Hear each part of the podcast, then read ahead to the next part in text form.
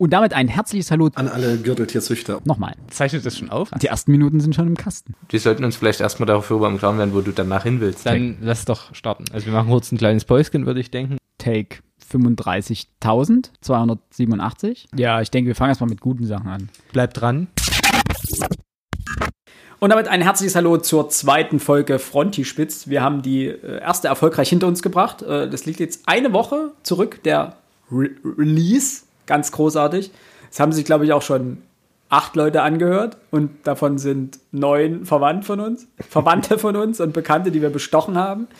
Aber ansonsten äh, sind wir eigentlich ganz zufrieden mit der ersten Folge. Haben uns auch natürlich äh, der Kritik angenommen, die ein bisschen kam. Also äh, ich war ja letztes Mal noch in der Bahnhofshalle unterwegs. Ich hoffe, das hat sich diesmal ein bisschen erledigt. Weil die Frage kam, was wir denn hier so für Technik haben. Wir haben alle drei die gleichen Mikrofone. Dementsprechend, wenn hier einer komisch klingt, dann sitzt er entweder zu weit weg oder wirklich in der Bahnhofshalle. Heute soll es um ein neues Buch gehen, das wir uns rausgepoolt haben. Und der Vorschlag kam, glaube ich, von dir, Max. Das ist korrekt. Da darfst du auch gleich sagen, um was es heute geht. Ne? Also wir wollen ja uns ja ein bisschen Ping-Pong-mäßig die Bücherbälle zuschlagen. Das können wir gerne so machen. Äh, heute geht es um Ferdinand von Schirachs äh, Buch Kaffee und Zigaretten. Wir haben zwar eigentlich gesagt, wir wollen keine Neuerscheinung machen, so viel. Ne? Wir haben ja gesagt, wir gehen durch die letzten 100 Jahre Literaturgeschichte und die ersten Bücher, die wir bringen, sind alles Bücher. Sind beide aus den ersten letzten zwei Jahren. Ja, aber ja, ich wollte gerade sagen, ganz aktuell ist es ja nicht mehr. Stimmt. Weil es ist ja jetzt auch schon bestimmt äh, fünf Wochen alt.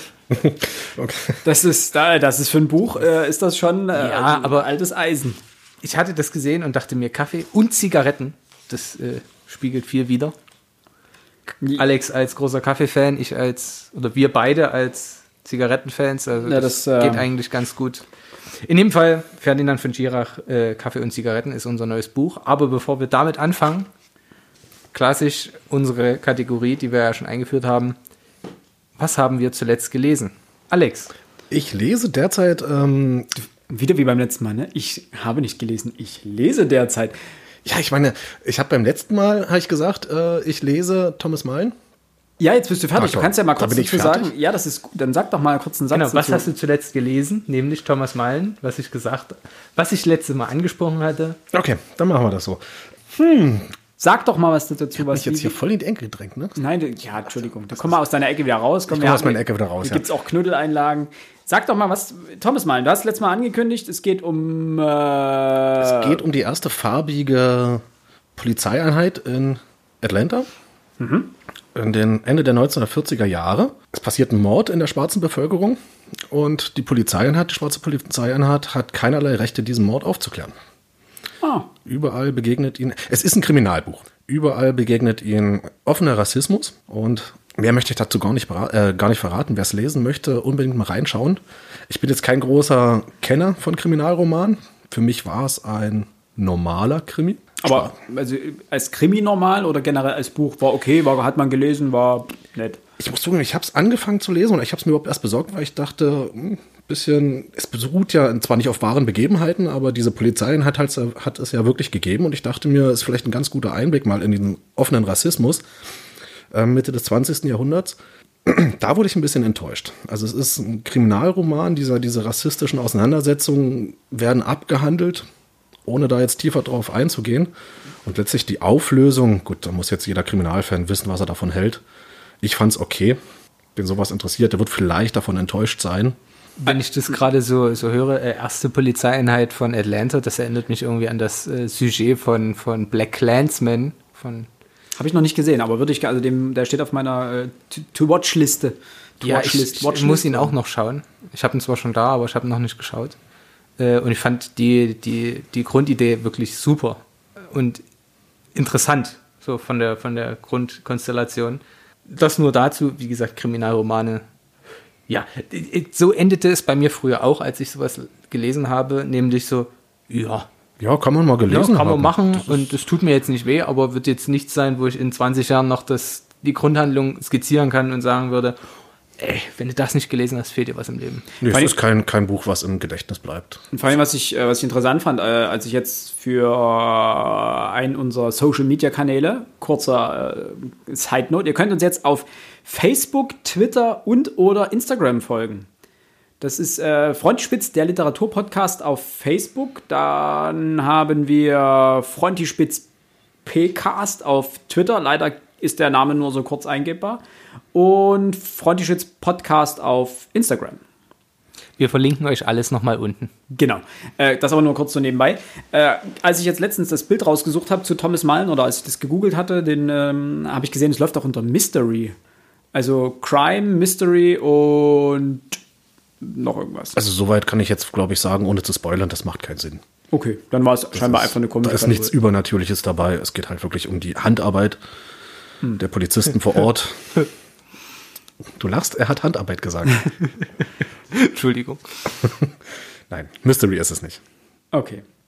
Aber würdest du sagen, hast du gelesen, ist okay. Ich habe es gelesen, es ist keine verschenkte Zeit gewesen. Steht jetzt im Regal und wird dort sicherlich eine lange Zeit stehen. Ob ich es nochmal raushole, weiß ich nicht. Ich glaube es auch eher nicht. Es steht, steht neben Mengele. Steht jetzt nicht. Nee, ganz so schlecht ist es nicht. Mengele steht weiter hinten. Okay. Ich muss übrigens äh, noch kurze Anmerkung zu Mengele. Ich muss meine, meine Punktwertung 1 abwerten. Ich muss auf 6 Punkte runtergehen. Das liegt weniger daran, äh, dass das Buch schlechter geworden ist, sondern einfach, äh, dass ich mir noch mal Gedanken gemacht habe über eine 10-Punkte-Wertung. Und ähm, es war mal interessant, ich habe vor einer Weile einen Artikel gelesen über, wie, wie man oder wie der Mensch wertet. Da ging es in dem Fall um Filme. Und dass man dazu neigt, Filme wesentlich besser zu bewerten, als sie eigentlich sind in ihrem Kontext von 10 Punkten oder im Kontext von 10 Punkten. Und dass Filme häufig, also sehr selten äh, so drei, vier Punkte bekommen, sondern in der Regel entweder ein Punkt, weil man sie so richtig mies und schlecht fand. Daniel der Zauberer oder sowas. Ja, oder aber man sagt, acht Punkte, der Film war acht Punkte. Und wenn ich, also ich habe mir selber das mal angeschaut und habe jetzt meine, meine, meine Wertung bei, bei Instagram, nee, nicht Instagram, ist Quatsch, bei IMDB mal durchgeschaut und gesehen, was ich so alles acht Punkte gegeben habe und musste da doch teilweise noch mal Punkte irgendwie verte- umverteilen, weil ich einfach festgestellt habe, im Vergleich zueinander waren manche Filme nicht die gleichen acht Punkte wie andere. Und dementsprechend auch bei den Büchern. Äh, man muss noch ein bisschen Luft nach oben lassen. Und es, es war ein gutes Buch. Ich bleibe bei meiner, ansonsten bei meiner Wertung, aber ich, also bei meiner erklärenden Wertung, aber punktmäßig würde ich auf sechs Punkte runtergehen. Du Und bist jetzt also bei mir. ich bin jetzt bei dir bei sechs Punkten. Alex müsste eigentlich von deinen fünf Punkten runter, weil das, was er gesagt hat. Ich finde ich find das gut, dass du das ansprichst. Ich habe mir jetzt nämlich überlegt, wenn ich jetzt überlege, was ich dem Buch von heute für Punkte geben würde. Ich habe Mengele fünf Punkte gegeben. Ja. Ähm, viel schlechter geht's. ja. Aber ich glaube, da werden wir nicht mehr viel von lesen. Also ich würde gleich um zwei Punkte abwerten. ich zwei, würde ne? drei Punkte geben. Ich Einfach muss um, das- um Platz nach oben zu haben. Ich muss das auch zugeben, als du, als ich beim letzten Mal deine, deine, deine Worte zu der Bewertung hörte, habe ich so erwartet, okay, drei, vielleicht vier Ja. und dann fünf. Völliger Durchschnitt. ist Dafür, ja, dass ähm, eigentlich nur Kritik haben, war ich schon überrascht, aber äh, ja, aber wahrscheinlich genau das Problem. Man braucht erst das erste Vergleichswerk, um das sowas stimmt. einschätzen zu können. Wenn ich darüber nachdenke, ich weiß, dass ich das Buch, was wir heute besprechen werden, ja schon rezensiert habe bei Amazon. Ich werde noch nicht sagen, wie viele Punkte ich gegeben habe. Nichtsdestotrotz, so viele würde es nicht bekommen. Jetzt in unserer Skala. Okay. Ja. Das möchte ich dann noch wissen, warum. Das machen wir das dann bei werde ich der. dann Ich, hoffe, das, das merken wir genau. uns und das machen wir dann bei der Bewertung. Und Philipp, du. Was ich, ach so, gelesen als Ja. letztes, fertig. Äh, ja, jetzt wird's interessant. Äh, ich habe äh, heute geschaut, wie man den Namen ausspricht. Äh, Xixin Liu oder Zixin Liu. Das, äh, ich habe zwei, also ich war, war ein bisschen überfordert dann. Auf jeden Fall der Autor von Die drei Sonnen. Und äh, wer uns auf den Social Media Kanälen folgt, der weiß, äh, da haben wir schon die, die Vorschaubilder sozusagen gepostet, von was wir gelesen haben. Das äh, ist eine Novelle von ihm in dem Fall, heißt Spiegel. Ist ein bisschen, als ich das Buch bekommen habe, dachte ich, oh cool, ja, so ähm, 200 Seiten, schöner kleiner Schmöker. Und dann habe ich festgestellt, dass die eigentliche Novelle nur 107 Seiten hat und der Rest ist äh, Anmerkung, Anhang und nochmal zwei äh, Lesebeispiele für seine, für seine Bücher. Also man hat da versucht, ein bisschen das Ganze zu strecken, damit es im Regal schöner aussieht und die 10 Euro zu rechtfertigen. Darf ich mal ganz kurz dazwischen ähm, fragen? Fahr mal. Lest ihr Leseproben? also das wird von mir permanent übergangen. Ganz, auch. ganz grandios. Ich ignoriere das konsequent, Aber, weil ja. ich das ist einfach eine Frechheit. Weil, wenn ich jetzt anfange und finde es wirklich gut, dann ich fühle ich mich wahnsinnig gecatcht und sage mir, verdammt, jetzt habe ich das Buch nicht. Jetzt müsste ich eigentlich ist das Unsinn, neu ne? kaufen. Und wenn ich es aber blöd fand, denke ich, ja super, jetzt habe ich zehn Seiten gelesen und die gibt mir jetzt aber auch keiner wieder zurück, die Zeit, die ich da investiert habe. Also Vor allem, du hast entweder sie bezahlt. oder- ja, na, aber ich wollte ja das gar nicht haben. Vor allen Dingen in dem Fall ist es so, dass in der Regel kommt jemand zu diesem Buch, weil er die drei Sonnen gelesen hat. Dann macht es keinen Sinn, in dieses Buch noch einmal äh, eine Leseprobe von Die drei Sonnen reinzupacken. Beziehungsweise auch vom zweiten Teil, Der dunkle Wald, steht auch schon bei mir zu Hause, aber habe ich noch nicht geschafft. Auch da ist, wer die drei Sonnen gelesen hat, will entweder den nächsten Teil lesen oder eben nicht. Dann macht hier auch eine Leseprobe keinen Sinn. Und dementsprechend ist das so, ja, ja. Aber um nochmal zur Novelle an sich, zum Inhalt zurückzukommen, ich fand es tatsächlich sehr gut. Es ist, die, die 107 Seiten äh, machen eigentlich Lust auf mehr. Auf, also man möchte diese Geschichte eigentlich weiterverfolgen, denn es geht letztendlich darum, dass ein junger mm, Mann in der, in der Antikorruptionsbehörde in China schnell Karriere macht und dann auf einen riesengroßen Skandal oder eine riesengroße Verschwörung stößt und dann letztendlich eingesperrt wird, weil diverse Personenkreise nicht wollen, dass er diesen Skandal auflöst. Und in, seinen, in seine Zelle kommt dann ein Mann, der scheinbar alles weiß. Der ins, bis ins kleinste Detail alles weiß, was, was er in letzter Zeit gemacht hat. Und das Ganze läuft auf einen sogenannten Superstring-Computer zurück, der entwickelt wurde. Und mit dem man sozusagen alles aufdecken kann. Man kann sozusagen die komplette Vergangenheit sehen, weil dieser Superstring-Computer die komplette Menschheitsgeschichte simulieren kann.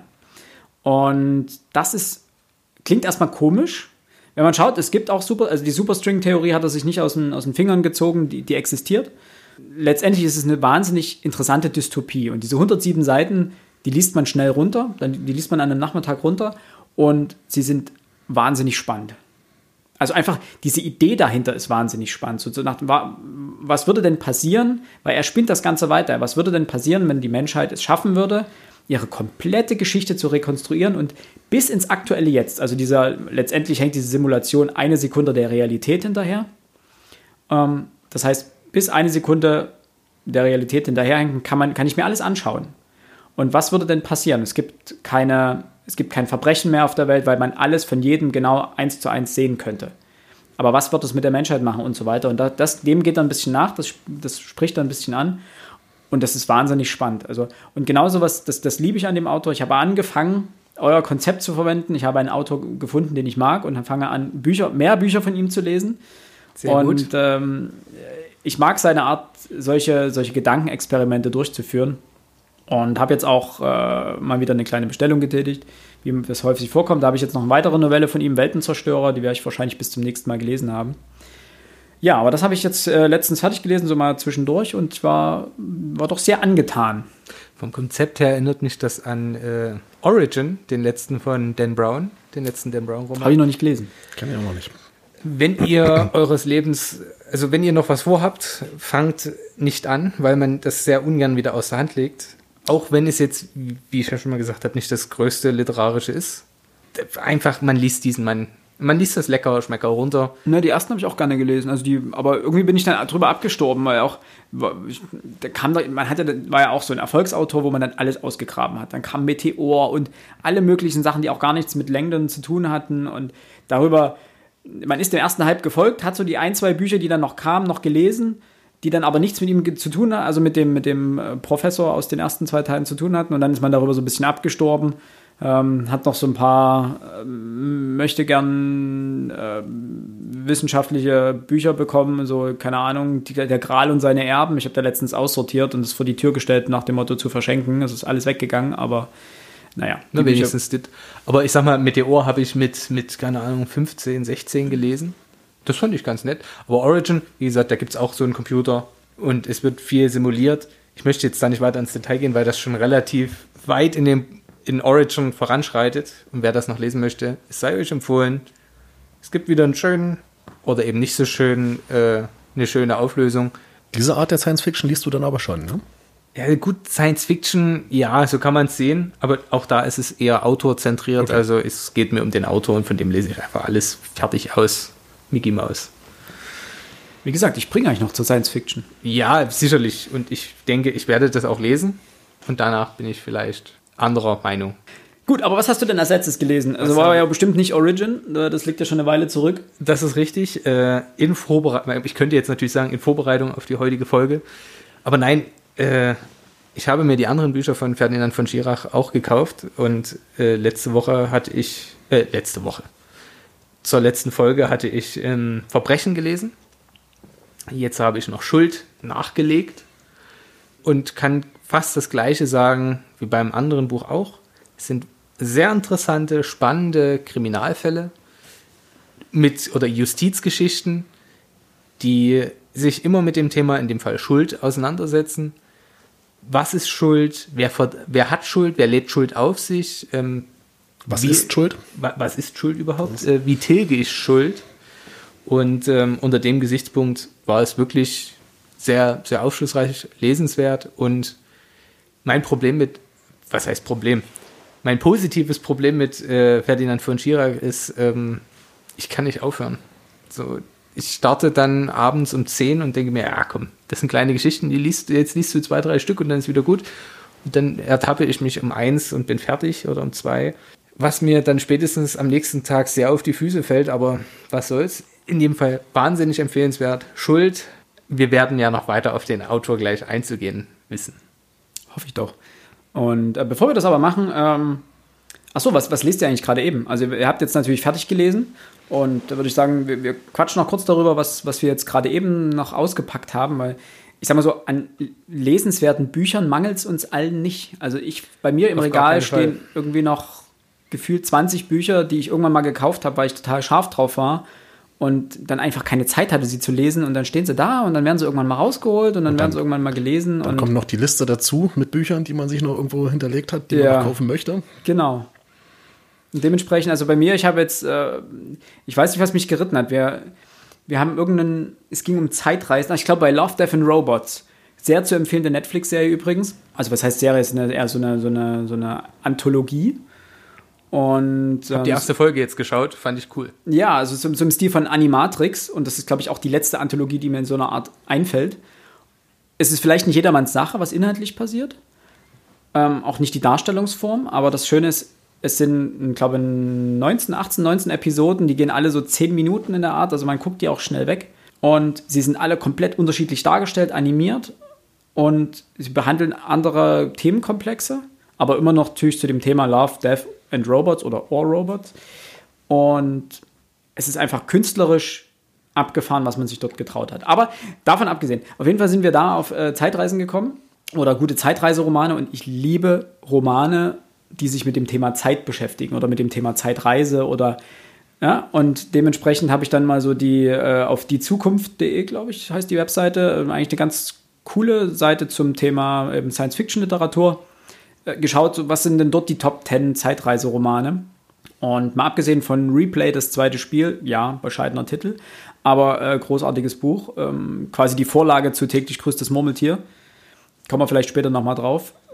Ähm, Habe ich dort ein Buch gefunden, was ich hier gerade erstmal aufheben muss, und zwar äh, Dan Simmons, äh, Ilium. Äh, Dan Simmons habe ich bisher die Hyperion-Gesänge gelesen. Das ist ein Doppelband gewesen. Also es sind eigentlich zwei Bücher gewesen. Ich glaube, Hyperion und der Untergang von Hyperion oder so heißen die. Abgefahrene Science Fiction. Also der Mann kann es scheinbar sowieso nicht lassen, wenn er einen, einen Roman schreibt oder eine Geschichte schreibt, dass die unter 1200 Seiten ist.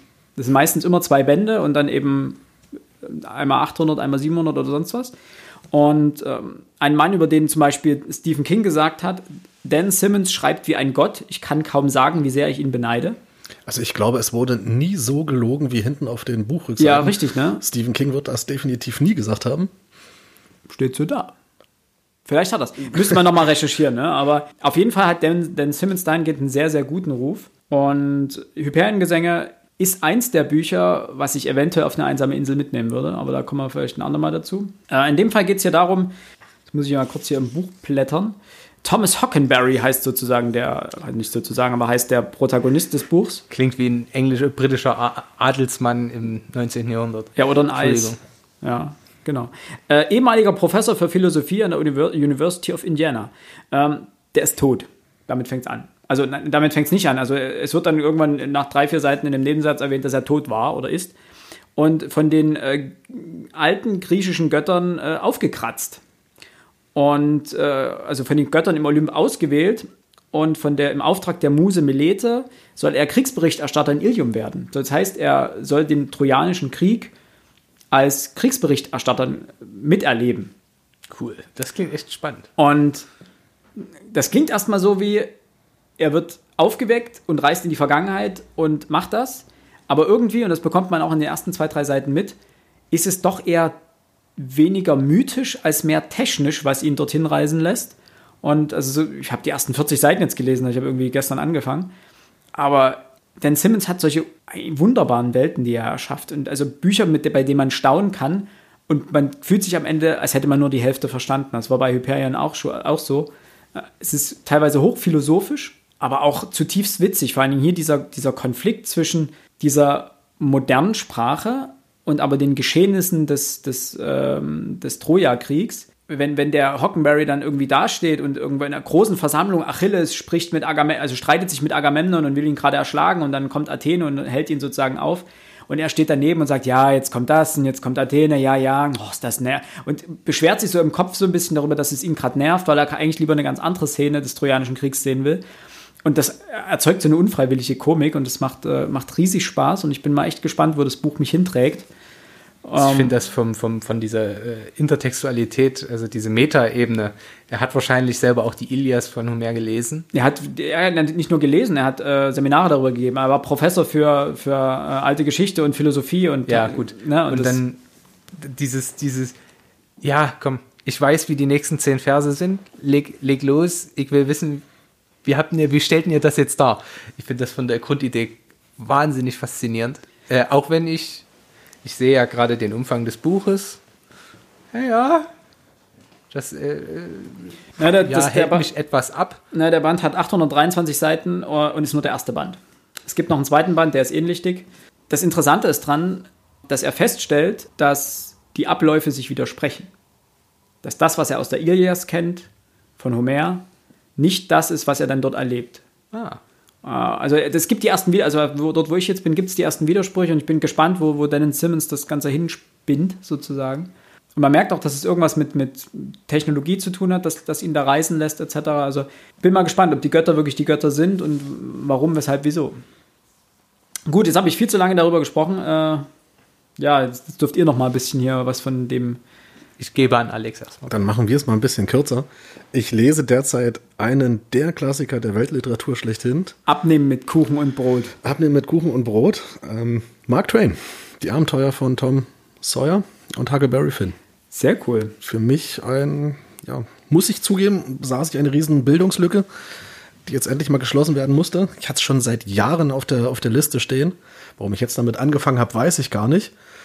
Ähm, die erste große Überraschung für mich, Asche auf mein Haupt. Ähm, aber ich muss es zugeben, ich dachte immer, das wäre ein Roman. Und war doch ganz erstaunt, dass es zwei Romane sind. Aber als, Sammel, also als Sammelband? Die sind zusammen in einem Buch drin, aber die okay. sind zu unterschiedlichen Zeiten entstanden und sind auch ganz unterschiedlich, äh, ganz unterschiedlich geschrieben. Hm. Während bei Tom Sawyer der Beobachter von oben erzählt, ist bei Huckleberry Finn Huck der eigentliche Erzähler. Also ich kann mich gar nicht mehr so ganz genau erinnern. Meine Mutter hat mir das damals vorgelesen. Aber ich noch klein. Offensichtlich. Ich stand über mein Haupt. Ich habe nur den Film gesehen. Es gab da irgendeine Verfilmung und die habe ich mit meiner Mama mal geschaut. Mama, falls du das hörst, danke dafür. Aber das Buch, also den, das würde ich auch gerne noch lesen. Es das ist tatsächlich interessant. Ich weiß nicht, wie es euch geht, dass ich jetzt ein Buch lese und dann, wenn ich was Lustiges lehre, lach, lassen, lachen muss. Passiert nicht allzu häufig. Tom Sawyer hat das gleich ein paar Mal geschafft. Echt? Es ist irre witzig, das Buch. Das ist eine unglaublich gute. Ich kenne dich ja sonst eher als humorbefreiten Menschen, deswegen finde ich das. Ja, das, das ist schwierig. Aber er hat diese, diese wunderbare Art dieser, dieser Situationskomik, diese, diese Situationskomik zu beschreiben. Das ist ziemlich cool. Das, das Problem ist jetzt, es ist ein Buch, wo ich weiß, es wurde mir schon mal in dem Fall vorgelesen. Es jetzt nochmal in die Hand zu nehmen, zu sagen, ja, ich kenne es eigentlich und dann nochmal zu lesen, ist immer so, ist so eine Hürde, die muss man erstmal gehen, weil man sagt, es gibt so einen riesigen Stapel von Büchern, die ich noch lesen muss, die ich noch nicht kenne. Nein, wenn, wenn du es kennst. Ja, nee, was heißt kennen? Es ist, aber, es ist aber problematisch, denn die Erinnerung trübt. Aber äh, vollständig. Trübt aus meiner Sicht. Und so einen Klassiker kann man auch einfach mal ganz selbstständig gelesen haben. Und vor allem, ja. den kann man mit 14 lesen, den kann man mit 30 lesen und den kann man aber auch mit 70 nochmal lesen. Ja. Der funktioniert sicherlich immer, auch wenn ich ihn noch nicht gelesen habe. Aber und nicht grundlos überdauert das Buch die Zeit. Und man wird ihn wahrscheinlich immer anders lesen. Genau. Und warum also nicht diese Hürde nehmen und dann, wenn es ein gutes Buch ist, ist es wenigstens mal keine verschwendete Zeit. Nee, ist richtig, aber es, man muss natürlich sich erstmal aufraffen, das auch zu machen. Weil, wie gesagt, es gibt diesen Stapel Bücher, die man unbedingt noch lesen möchte. Und dann muss man sagen, ja, ich, man muss nicht erstmal zwingen, sozusagen, okay, ich schiebe das jetzt dazwischen. Das ist ja auch, ist auch ein bisschen dicker, oder? Das sind irgendwie 300, 400 Seiten? Mm, Beide zusammen knapp 700. Ah, doch so viel. Das ist schon. Also 300, 400 Seiten pro Buch. Nee, nicht ganz. Tom Sawyer ist relativ dünn. Ich glaube, das sind bloß 250 Seiten. Ach so, okay. Und ähm, Huckleberry Finn sind, lass mich lügen, 400 Seiten und der Rest des Buchs sind Anmerkungen. Ah, Tom Sawyer, das, wenn es nur 250 Seiten hat, dann könnten wir das ja sogar mal hier in diesen Podcast einführen. Eines Tages vielleicht. Eines, eines Tages. Können wir gerne machen. Ja, man muss ja dazu sagen, unsere Liste an Büchern, die wir hier präsentieren wollen, ist äh, ellenlang gefühlt schon. Also wir werden wahrscheinlich gar nicht so viel Zeit haben, das alles zu bringen. Außer wir erhöhen eines Tages den Output, was allerdings nicht wirklich realistisch ist. Nein, also von der Planung her wollen wir eigentlich äh, einmal pro Monat bleiben bei diesem regulären Format, aber dazwischen eventuell Specials einfügen, wo wir über uns äh, andere Thematiken annehmen, Kinderbücher zum Beispiel oder ähnliches. Der Vorteil daran ist, wir können sie immer zwischenschieben, wenn wir Zeit haben mal dafür. Und dann sind wir nicht gezwungen, immer äh, eventuell jetzt einen Zwei-Wochen-Rhythmus zu halten. Das Problem ist ja nicht die, die Podcast-Folgen aufnehmen, sondern im Zweifelsfall neben dem normalen Arbeitspensum und Lesepensum und weiß der Geier was, einfach immer noch ein Buch zu lesen und eben so zu lesen, dass man dann auch darüber sprechen kann. Und natürlich auch den technischen Aspekt an dieser Stelle ein großes Danke an dich, Philipp, dass du unsere Folgen vorbereitest, aufbereitest und dann auch hochlädst. Das, danke. Jetzt weiß jeder, wer das hier immer verpfuscht, warum das so bescheiden klingt. Ja, ich wollte die Schuld auch von mir ablenken. ich würde jetzt mal zu meinem Buch äh, kommen, was ich derzeit lese. Ich habe mich der alten Übersetzung, es gibt ja jetzt eine neue Übersetzung von Gabriel Garcia Marquez's 100 Jahre Einsamkeit gewidmet, habe aber auch noch nicht sonderlich viel gelesen, möchte auf den Inhalt auch nicht weiter eingehen, nur sagen, wer Sprache schätzt, und ich weiß, dass die alte Übersetzung, die neue Übersetzung werde ich mir womöglich irgendwann auch nochmal zu Gemüte führen. Der ist bei dem Mann wirklich gut aufgehoben. Es macht Spaß, es zu lesen. Und ich weiß, dass ich die nächsten Wochen viel Freude daran haben werde. Ansonsten lese ich ja parallel auch immer noch andere Bücher. Noch immer liegt die Logik für Demokraten bei mir auf dem Schreibtisch und viel Forschungsliteratur, über die ich jetzt nicht weiter sprechen möchte. Ja gut, das ist ja jetzt, das ist ja nichts, was man aus, aus Spaß an der Freude in der Regel liest, sondern eh. Das ist richtig, aber die, die nimmt leider auch sehr viel, sehr viel Ressourcen in Anspruch. Deswegen bleibe ich erstmal bei Marquez. Hast du schon mal was von Marquez gelesen, Philipp? Äh, nein, ich glaube nicht. Meine Freundin hat es, glaube ich, gelesen. Frag sie mal, wie sie es fand. Okay, klar. Also ich finde es Also wirklich. ich muss jetzt gucken, dass ich es nicht verwechsel. Aber ja, ich frage es mal. Ich glaube, ich glaube, Markus war mit dabei. Ich bin auf jeden Fall darauf gestoßen, also ich kannte das Buch davor schon, bin aber wieder darauf gestoßen, weil ich den grandiosen YouTube-Channel Literatur ist alles mir angeschaut habe und Markus Gasser, der selber auch Bücher veröffentlicht und wahrscheinlich der leidenschaftlichste Büchernah der Welt ist, so scheint es mir zumindest, wenn man seinen Kanal verfolgt, dass oder ein anderes Buch von Marquez empfohlen hat und da konnte ich dann nicht anders und wollte dann unbedingt mal drauf zugreifen und habe jetzt angefangen und bereue es nicht. Kommst du, du, du sagst, du magst die Sprache, kommst du mit seinem Erzählstil auch zurecht? Ja, bisher ja. Marquez ist für, geht für mich gar nicht. Ich habe von ihm mal versucht anzufangen, Liebe in Zeiten der Cholera Ja, und habe das, glaube ich, nach 100 Seiten wieder beiseite gelegt. okay. Und- Aber da bin ich ja schon sehr gespannt. Das wär, wird dann wahrscheinlich womöglich das nächste sein. Weil am Ende, ich mag diese spanischsprachige äh, Literatur und das sind Klassiker. Die gehören dazu und die muss man mal gelesen haben.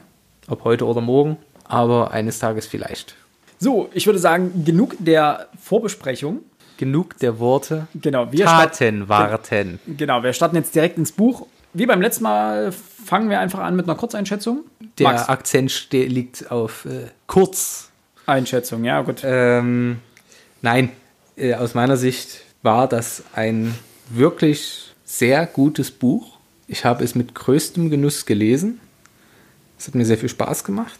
Wie ich vorhin schon anmerkte, fällt es mir bei Ferdinand von Schirach immer schwer aufzuhören, obwohl alle seine Geschichten zum Nachdenken anregen, im Sinne von auch, auch zur Reflexion anregen. Da ist der Faden weg. Also, du fandest es ganz gut.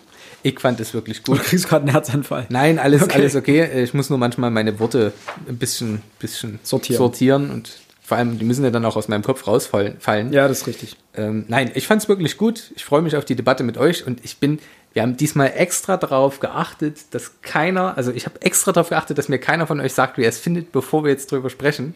Und ich bin unfassbar gespannt, wie ihr es findet, weil am Ende ist es ja auf meinem Mist gewachsen, dass wir es überhaupt gelesen haben. Das ist richtig, ja. Ähm, das macht mir Sorge. Muss es nicht. Ich habe interessanterweise, also wenn ich mir das Buch von letztem Mal anschaue mit äh, Mengele, also von äh, Guess, da hatte ich gefühlt 1000 Klebezettel drin. In diesem Buch habe ich exakt einen. Und den habe ich sogar noch zweimal versetzt. Lag vielleicht auch daran, dass ich in dem Moment dann nur noch einen zur Hand hatte, nämlich der, der schon drin klebte, den ich mir irgendwo mal reingeklebt hatte. Und dann habe ich gesagt, okay, nee, die, die Stelle ist wichtiger. Äh, aber ich habe mir letztendlich nur die Stelle des Buches markiert, die ich äh, als, als für mich relevanteste ansehe. Aber unterm Strich, es war ein, ich weiß nicht, aber sehr gutes Buch weiß ich jetzt nicht. Ich sage, es ist ein gutes Buch auf jeden Fall. Es hat sich flüssig gelesen. Es sind, keine Ahnung, wie viel, 100 Seiten? 200 Seiten? Nee, nicht mehr 200. Doch 200, 190 insgesamt. Es hat sich flüssig gelesen, auch durch dieses Episodenhafte. Man muss ja sagen, es sind äh, 200 Seiten, aber auf 200 Seiten tummeln sich äh, 40 Kapitel. Moment. 48. 48 Kapitel, de dementsprechend kann man sich ungefähr ausrechnen, wie, wie lang so ein Kapitel immer ist. Das, da müssen wir dann auch drüber sprechen, wie ihr das Buch gelesen habt.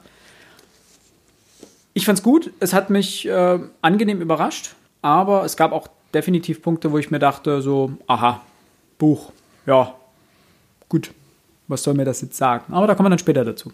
Alex. Tatsächlich eins von den Büchern, bei dem ich im Nachhinein nicht weiß, was ich von dem Buch halten soll. Es ist nicht schlecht. Also mit Guess letztes Mal zu vergleichen, das wäre vollkommen falsch. Ich habe von Chirac natürlich, ähm, es ist nicht das erste Buch, was ich von Chirac lese. Ich habe seine Gerichtsbücher gelesen, also ja Schuld, Strafe und das dritte Verbrechen. Verbrechen. Die waren besser. Okay, da habt ihr mir einiges voraus. Also es ist tatsächlich das erste, was ich von ihm gelesen habe. Mhm. Und ich habe auch erst im Nachhinein mitbekommen, dass Chirac der, der Autor war, der über dieses äh, das, das Flugzeugunglück geschrieben dieses, dieses Terror. Terror. Terror hieß das. Okay, Theaterstück. Mhm. genau. Ich habe es nämlich auch eher über das Theaterstück erfahren, äh, das dann aufgeführt wurde, als äh, quasi da. Warst du, warst du es angucken? Nein, war ich leider nicht. Schade. Ich habe es eben auch erst erfahren, als es raus war. Aus, und dann schade. Hab Aber nur du hast es gesehen, ne? Ich habe es gesehen. ich habe dann nur über die Debatte gehört und fand die wahnsinnig interessant und problematisch. Aber darum geht es jetzt nicht. Ja, Darum, ja, darum geht es nicht. Wie gesagt, das Buch selber ist nicht schlecht. Das will ich damit überhaupt nicht sagen. Es liest sich weg. Also ich glaube, das Buch hat man, wenn man es will, an einem Nachmittag gelesen. Ja, definitiv. Es bleibt definitiv im Kopf drin, im Gedächtnis. Allerdings der, der Umstand, warum man sich an das Buch erinnert, ist so eine Sache, die mir nicht ganz so gut gefallen hat.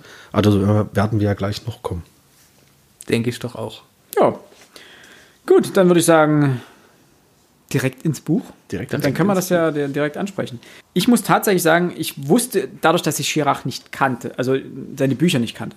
Ich habe ihn schon ein paar Mal in irgendwelchen Talkshows oder sowas gesehen, also seine, seine Person war mir bekannt erstmal, auch dass er Bücher schreibt, aber wie gesagt, erst im Nachhinein habe ich das sozusagen mitbekommen. Wusste ich nicht, auf was für eine Art Buch ich mich hier einstellen darf. Ich habe erst dann später erfahren, dass, es, dass er eben häufig aus seiner Zeit als Anwalt war, ne? oder?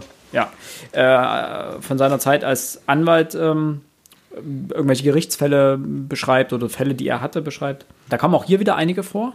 Interessanterweise habe ich das erfahren, als ich irgendwo mittendrin im Buch war und dachte mir, boah, weiß ich nicht, will ich jetzt Gerichtsfälle lesen? So, ah, boah.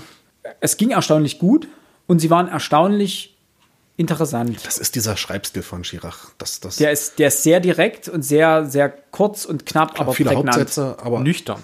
Nüchtern. Nüchtern. Ja, aber dadurch auch, auch durch diese Kürze der Geschichten sind diese, oder der, der ja, Geschichten ist vielleicht falsch, aber die, durch die Kurz, Kürze der Anekdoten sind es auch nicht. Ein, äh, einfach Erzählungen. Lass uns beim neutralen Bleiben wir dabei, Erzählungen. genau. Durch die Kürze der Erzählung bekommen die teilweise eine, einen extremen Wert und eine extrem, ein extremes Gewicht. Weil eben nicht lange großartig was aufgebaut wird, weil der Autor natürlich auch keine Zeit hat, Figuren, Personen einzuführen, sondern einfach, weil er kurz und knapp schildert und dann wird man alleine gelassen mit dieser Aussage. Und dann steht man da und denkt sich, wow, ähm, Das ist übrigens etwas, was ich ihm sehr stark ankreide, was ich wirklich stark kritisieren muss, diese Art und Weise, dass er diese moralischen Überlegungen dem Leser überlässt. das finde ich gut. Ich wollte gerade sagen, das da würde ich dir hunderttausendmal widersprechen. Weil, 100.000 weil ich das, ja, jetzt spielst du wieder auf äh, diesen grandiosen Kollegen an. Ich finde das grässlich, diese Bevormunderei, wenn es um Fragen der Moral geht. Er lässt es offen. Natürlich lässt er da mit Spielraum zur Manipulation und was weiß ich. Aber er, er manipuliert zumindest nicht selber. Zumindest nicht so extrem, wie ich das teilweise bei seinen anderen Büchern der ein Gefühl hatte, wo er ge- eigentlich vormacht, in welche Richtung er tendiert. Wobei Wenn das ja noch lange minimal. nicht heißt, dass man auch selber in die Richtung tendieren muss. Ja. Beziehungsweise, dass man, natürlich ist der, der Verstand ist träge. Ne? Er, er sucht sich immer einen einfachen Weg. Das heißt, wenn mir eine, eine moralische Deutung vorgegeben ist, dann wird mein Verstand dem geneigt sein, erstmal leichter zu folgen, als eine eigene moralische Vorstellung von einer Situation selber zu erstellen. Aber ich finde es eigentlich gut, wenn man, wenn man gezwungen ist, nachzudenken. Wenn man gezwungen ist, sich damit auseinanderzusetzen. Das ist erstmal wie ein Brett vorm Kopf. Aber man hat natürlich dann erstmal, eben, man ist gezwungen, sich damit auseinanderzusetzen. Man muss diese, diese, diese Episode nochmal im Kopf durchgehen und überlegen, was wollte er mir damit sagen? Ähm, was halte ich von dieser Aussage? Da gibt es dann noch eine Episode, die muss ich mal raussuchen. Ihr könnt ja dann erstmal kurz. Äh, Ja, ich glaube. Alex kann mal kurz extrahieren, äh, warum er das so sieht. Es gibt auf Seite 123, beginnt das 30. Kapitel. Und das hat es ganz schön in sich. Er ist dort mit einer Frau unterwegs, ich glaube im Zug, wenn ich das jetzt richtig in Erinnerung habe. Jo. Und diese Frau war mal Lokalpolitikerin oder zumindest war sie Politikerin gewesen. Sie hat dann den Satz gesagt, dass auch Kinderschänder eine Chance auf Rehabilitierung bekommen müssen und ist daraufhin extremst kritisiert worden. Quasi ihre, ihre politische Karriere ist damit Die Bach genau, die, War, die war vorbei, Journalisten, Genau. ähm, ganz normale Leute sind sie, haben sie deswegen ganz schön angegangen. Und das ist so ein Punkt, ob es uns gefällt oder nicht. Juristisch betrachtet hat die Frau natürlich recht. Wir leben in einem Rechtsstaat, unser Rechtssystem sieht das vor und das weiß Chirac. Er sagt aber zu diesem Aspekt nichts. Das ist ein gutes Recht, was mich aber wirklich stört. In dem gesamten Buch baut er einen unglaublichen Überbau an Philosophen und ähm, Schriftstellern und großen Leuten auf, die er immer nur benennt. Die haben mal das gesagt, er ist ein unglaublich belesener Mann. Das, das möchte ich überhaupt nicht in Abrede stellen. Und dann gerade bei einem solchen Punkt fällt das alles weg. Er lässt uns jetzt einfach mit diesem Satz stehen, dass diese Frau kaputt gemacht wurde. Ja, aber ich glaube, das ist also aus meiner Sicht ist das eine der starken, ist eine der sehr starken Geschichten. Und gerade das habe ich geschätzt, denn wir sind uns ja sicherlich alle bewusst, was für Vorzüge der Rechtsstaat hat. Nur gibt es Fälle, in denen mir geht es sehr selten so, aber anderen scheinbar sehr häufig, wenn ich zumindest gewisse Kommentarsektionen bei Facebook oder sonst wo lese, in denen Menschen sich wünschen, dass der Rechtsstaat ausgeschalten ist. Und er suggeriert hier in dieser Geschichte, dass es solche Menschen gibt. Nämlich die diese Frau für einen eigentlich völlig normalen Satz, wie du ihn genannt hast, die, die diese Frau dafür fertig machen. Das müsste natürlich das Normalste der Welt sein, aber in dem Moment, in dem er uns damit alleine lässt, lässt er uns diesen Spielraum, genau diese Gedanken, die wir gerade haben, zu fassen. Er hebt nicht den moralischen Zeigefinger und sagt, so und so ist es und so müssen wir das stehen lassen. Aber aus dem Kontext des Buches spüren wir, er steht auch natürlich hinter diesem Satz, lässt sich aber den Spielraum. Und das Schöne an dieser Geschichte ist, aus meiner Sicht, hier fügt er ja noch eine Geschichte in der Geschichte an. Die folgt hier jetzt drauf. Ja. Äh, die Geschichte von Emmett Till, einem Jungen aus Chicago, der im Grunde genommen im Chicago 1955 aufwächst und der eine Frau anspricht und daraufhin von deren, deren Ehemann und dessen und dem Bruder der Frau umgebracht wird. Das Interessante an der Geschichte für mich war, Dave Chappelle erzählt diese Geschichte anders, aber ähnlich. In seinem letzten Stand-up-Auftritt, den es auch bei Netflix gibt, großartiger Stand-up-Auftritt und zieht ähnliche Schlüsse wie Chirac. Und auch diese Geschichte lässt er so stehen. Ja, also sie endet mit, die beiden Männer wurden nie bestraft, das Gesetz schützte sie trotz Geständnis vor erneuter Strafverfolgung. Ist die Geschichte ergibt Sinn. Ja, man muss dazu sagen, Emmett Till äh, war schwarz und 14 Jahre alt. Ja, Ja, das ist so der, das, das Problem. Also hier in dem Fall ist es ein, ein, ein rassistisch, äh, ein rassistisches Motiv, das dahinter stand. Allerdings in einer Gesellschaft, die extrem rassistisch War zu der war, Zeit. ist. ist, ja, sollte man vielleicht auch sagen. Und das passt eben nicht in, uns, äh, in, die, in die Geschichte von der Politikerin.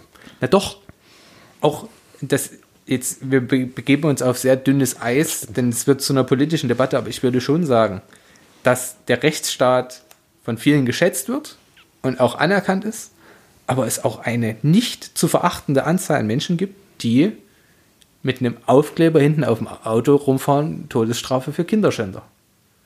Diese Ansicht existiert Vielleicht nicht im akademischen Milieu, ich weiß es nicht, im Elfenbeinturm, aber sie existiert und sie ist weit verbreitet.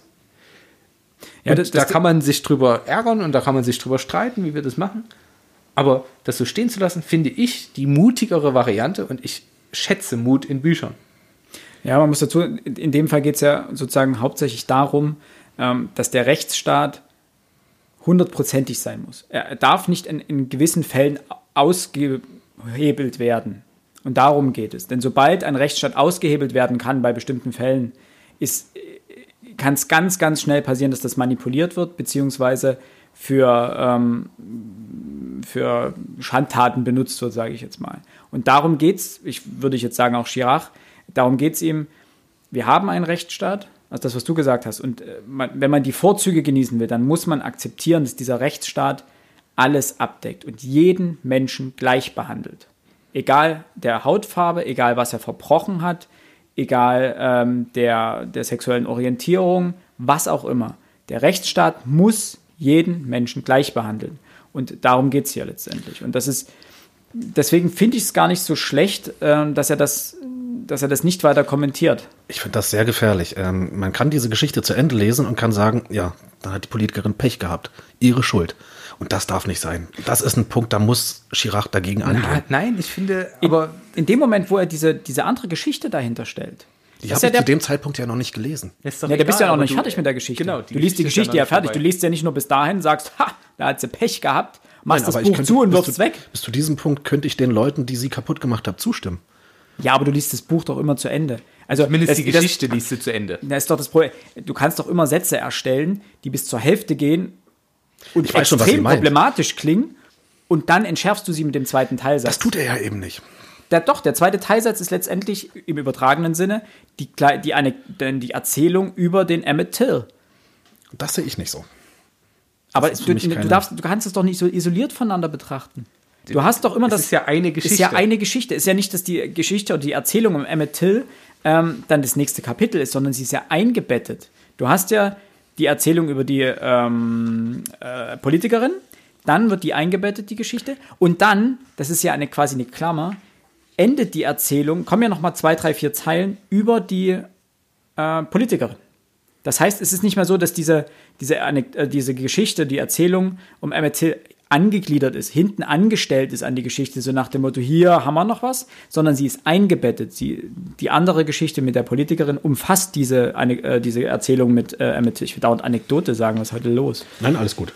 Und das finde ich genau ist der Punkt. Er, er fängt an mit dieser Geschichte, lässt sie diesen oder wie, gibt diesen Satz wieder, den sie gesagt hat, nämlich auch Kinderschänder müssen eine Chance auf Rehabilitierung bekommen. Und dann kommt diese, diese Geschichte mit Emmett Till und zeigt, was passiert, wenn der Rechtsstaat einen Bogen um das Recht macht quasi. Was passiert, wenn der Rechtsstaat ausgesetzt wird? Und zeigt die Konsequenz davon, nämlich dass ein 14-jähriger schwarzer Junge erschlagen werden konnte, einfach so, ohne dass, es, dass die Menschen, die das getan haben, dafür belangt wurden.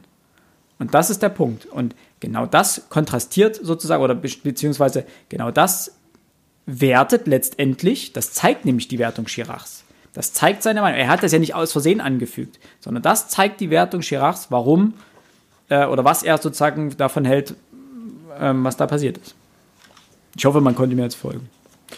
Du musst das jetzt selber erstmal ganz kurz nochmal. Lass mal sacken. Kapieren, äh, rekapitulieren lassen. Du kannst ja auch, du kannst, du kannst ja auch mal die Geschichte, lies sie nochmal und lies sie mal unter dem Aspekt und in, inklusive dieser, dieser Erzählung um Emmett Till. Ja, ja, das, die Geschichte um Emmett Till endet damit, dass die beiden Mörder vom Gesetz geschützt wurden. Genau. Die Geschichte von der Politikerin endet damit, dass der Rechtsstaat sie nicht schützen konnte. Was letztlich auch wieder heißt, dass Ja, wir akzeptieren, wenn wir die Geschichte mit Emmett Till lesen, sehen wir klare Schuldige. Im Übrigen endet die Geschichte von Dave Chappelle damit, dass die Frau am Ende zugibt, dass sie gelogen hat. Dass er sie nie angesprochen hat, sondern dass sie das einfach gesagt hat und er daraufhin von den beiden Verwandten umgebracht wird. Hier ist es ja ähnlich, er wird trotzdem umgebracht. Das ist ja die Quintessenz der Geschichte. Und die beiden werden nicht verurteilt.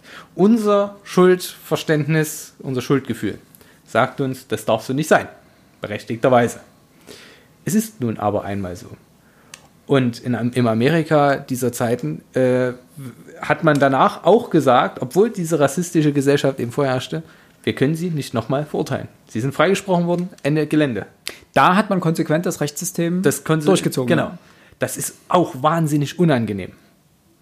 Und diese Frau macht es ähnlich und sagt, wir müssen das Rechtssystem durchziehen und sagen, wenn der Mann seine Strafe abgesessen hat, ist er rehabilitiert. Er hat seine Schuld gesühnt. Ja. So. Das ergibt ihr damit recht. Dass diese Frau nicht geschützt werden konnte, ist eine völlig andere Geschichte. Genau. Und sie ist wirklich, es tut mir, ich weiß nicht, wer die Frau ist, aber es tut mir unfassbar leid, wie, was ihr widerfahren ist. Nun, es sind Menschen, die, ich nenne es mal, kontroverse Aussagen tätigen in der Politik, häufig schnell weg. schnell, äh, entweder schnell weg, beziehungsweise Menschen des, der, Öffn, der Öffentlichkeit, die müssen, so hart das klingt, die müssen häufig so Mist ertragen. Das kann man blöd finden, das kann man schön finden, es ist nun einmal so. Ja, Gerade in Zeiten von Social Media, wo jeder äh, Kommentare, Hasskommentare etc. abgeben kann, anonym. Also Genau. wo jeder anonym Kommentare abgeben kann und damit Leute sehr, sehr schnell an dem Pranger landen.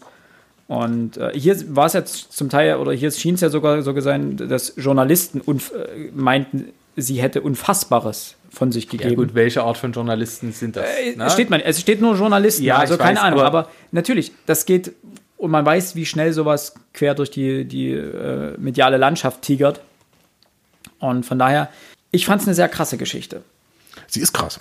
Ja, Aber Definitiv. was ich da zusammenfassend noch am Ende jetzt dazu sagen möchte, ist, wir merken ja jetzt schon, es ist eine Geschichte, wie lange und wie gut man darüber debattieren kann, Ja. wie es gemeint ist, wie sieht es der Autor, wie haben wir es aufgefasst, wie ist die politische Lage. Und das schafft man durch die Sprache, oder das schafft Ferdinand von Girac durch die Sprache, indem er so nüchtern schreibt und uns nur das Minimum an Worten gibt, was notwendig ist, um die Geschichte zu verstehen. Alles andere versucht er so offen wie möglich zu lassen. das macht ihn aber auch so kontrovers. Ja, Eben. also auch Aber dieses genau das Theaterstück, das ne, Schöne. Terror. Das ist, ich, ich weiß, wie gesagt, ich habe das Theaterstück nicht gesehen. Ich kenne nur die Debatte darum im Anschluss. Und selbst im Familienkreis etc., wir haben hart gefühlt bis aufs Messer gestritten, ähm, was denn nun richtig ist und was denn nun nicht richtig ist. Ja, also wenn ich mich richtig erinnere, geht es ja darum, dass äh, ein vollbesetztes Flugzeug entführt wurde Genau. und äh, auf. Es Äh, wird abgeschossen von einem. nee, wird's, wird's doch nicht. Es ist doch, wird's es wurde abgeschossen. Es wurde Die abgeschossen. Rum. Terroristen, die Terroristen wollten es in das Münchner Olympiastadion steuern. das voll besetzt war zu diesem Zeitpunkt, genau. Und ähm, irgendein Luftwaffenmajor, glaube ich, wenn ich das richtig in Erinnerung- habe, hat es abgeschossen, entgegen des Befehls, den er von der Leitstelle bekommen hat. Und Genau. dann stand der Ma- Major vor, der, vor Gericht und wir als Zuschauer durften gewissermaßen, haben den Gerichtsprozess miterlebt und durften dann ähm, darüber entscheiden, ist er schuldig, ist er nicht schuldig. Und das macht, äh, wenn also ich muss, ich gebe, das ist genau der Punkt jetzt, ne? Ich werde mir von Chiara jetzt noch die ersten Bücher holen. Und äh, was, ich Sehr bis jetzt, was ich bis jetzt in den Kritiken gelesen habe, klingt es immer so, als würde er es erstaunlich oder er stellt es immer erstaunlich gut dar. Diese Moral ist nicht schwarz und weiß. Ja, natürlich. Und Ne? Schuld ja, ist was nicht so schwarz und weiß. Ist. Und das ist auch genau hier der Punkt. Ne? Es ist nicht schwarz und weiß. Er, legt, er kaut uns auch nicht vor nach dem Motto, das ist jetzt das Richtige, so, so als Moralkeule, dass ich mir sagen kann, okay, ich lege mir Chirac unter das Kopfkissen, dann weiß ich, das ist mein, mein moralischer Kompass fürs Leben. Ist es nicht, gar nicht. Den moralischen Kompass muss ich mir selber stellen. Ja, Ch- Chirac gibt Anstöße und quasi, der lässt mich immer wieder anecken. Das ist so der Punkt. Er, er, er gibt mir immer wieder irgendwas, wo ich mich, wo ich mich dran abstoßen kann, quasi, um das jetzt mal äh, übertrieben darzustellen. Und man kann die Geschichte wieder und wieder und wieder lesen. Ich habe manche mehrmals gelesen jetzt, auch nochmal in Vorbereitung auf den Podcast heute. Und immer wieder dachte ich mir, mm, man kann sich halt eben abarbeiten, schon alleine. Und wenn man dann noch zwei, drei Leute hat, mit denen man drüber diskutieren kann, wird es, ne, wie man gerade sieht, aus. Aber das ist ein bisschen aus. Und genau das habe ich, dieses Gefühl, dieser, dieser Kontroversität, das hatte ich schon beim ersten Mal lesen und dachte mir, verdammt normal, warum ist gerade keiner hier, mit dem ich drüber reden kann. Ja, das ist auch der Punkt. Ne? Ich habe es gelesen und wollte eigentlich sagen, jetzt müssen wir uns gleich abends treffen, wir müssen jetzt, wir müssen jetzt drüber reden. Und dann das jetzt noch bis, bis jetzt aufzuschieben, war nicht ganz leicht. Um jetzt fortzuschreiten, ich muss generell sagen, Chirac hat äh, gesagt, er schreibt am Tag eine Seite. Er schreibt vier Stunden, braucht er für eine Seite, ja. Ja, aber er schreibt, immer vier, bis vier genau. Stunden. Und man merkt das. Man merkt, dass hier kein Wort zu Zufällig viel ist, ist. ja.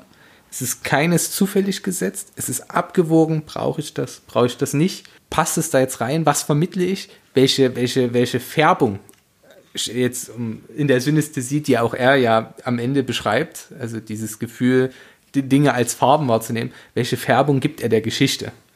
Und das macht er fan fantastisch. Es gibt wenige Sachen, wo ich, wo ich gesagt hätte, ach, das hätte man vielleicht streichen können.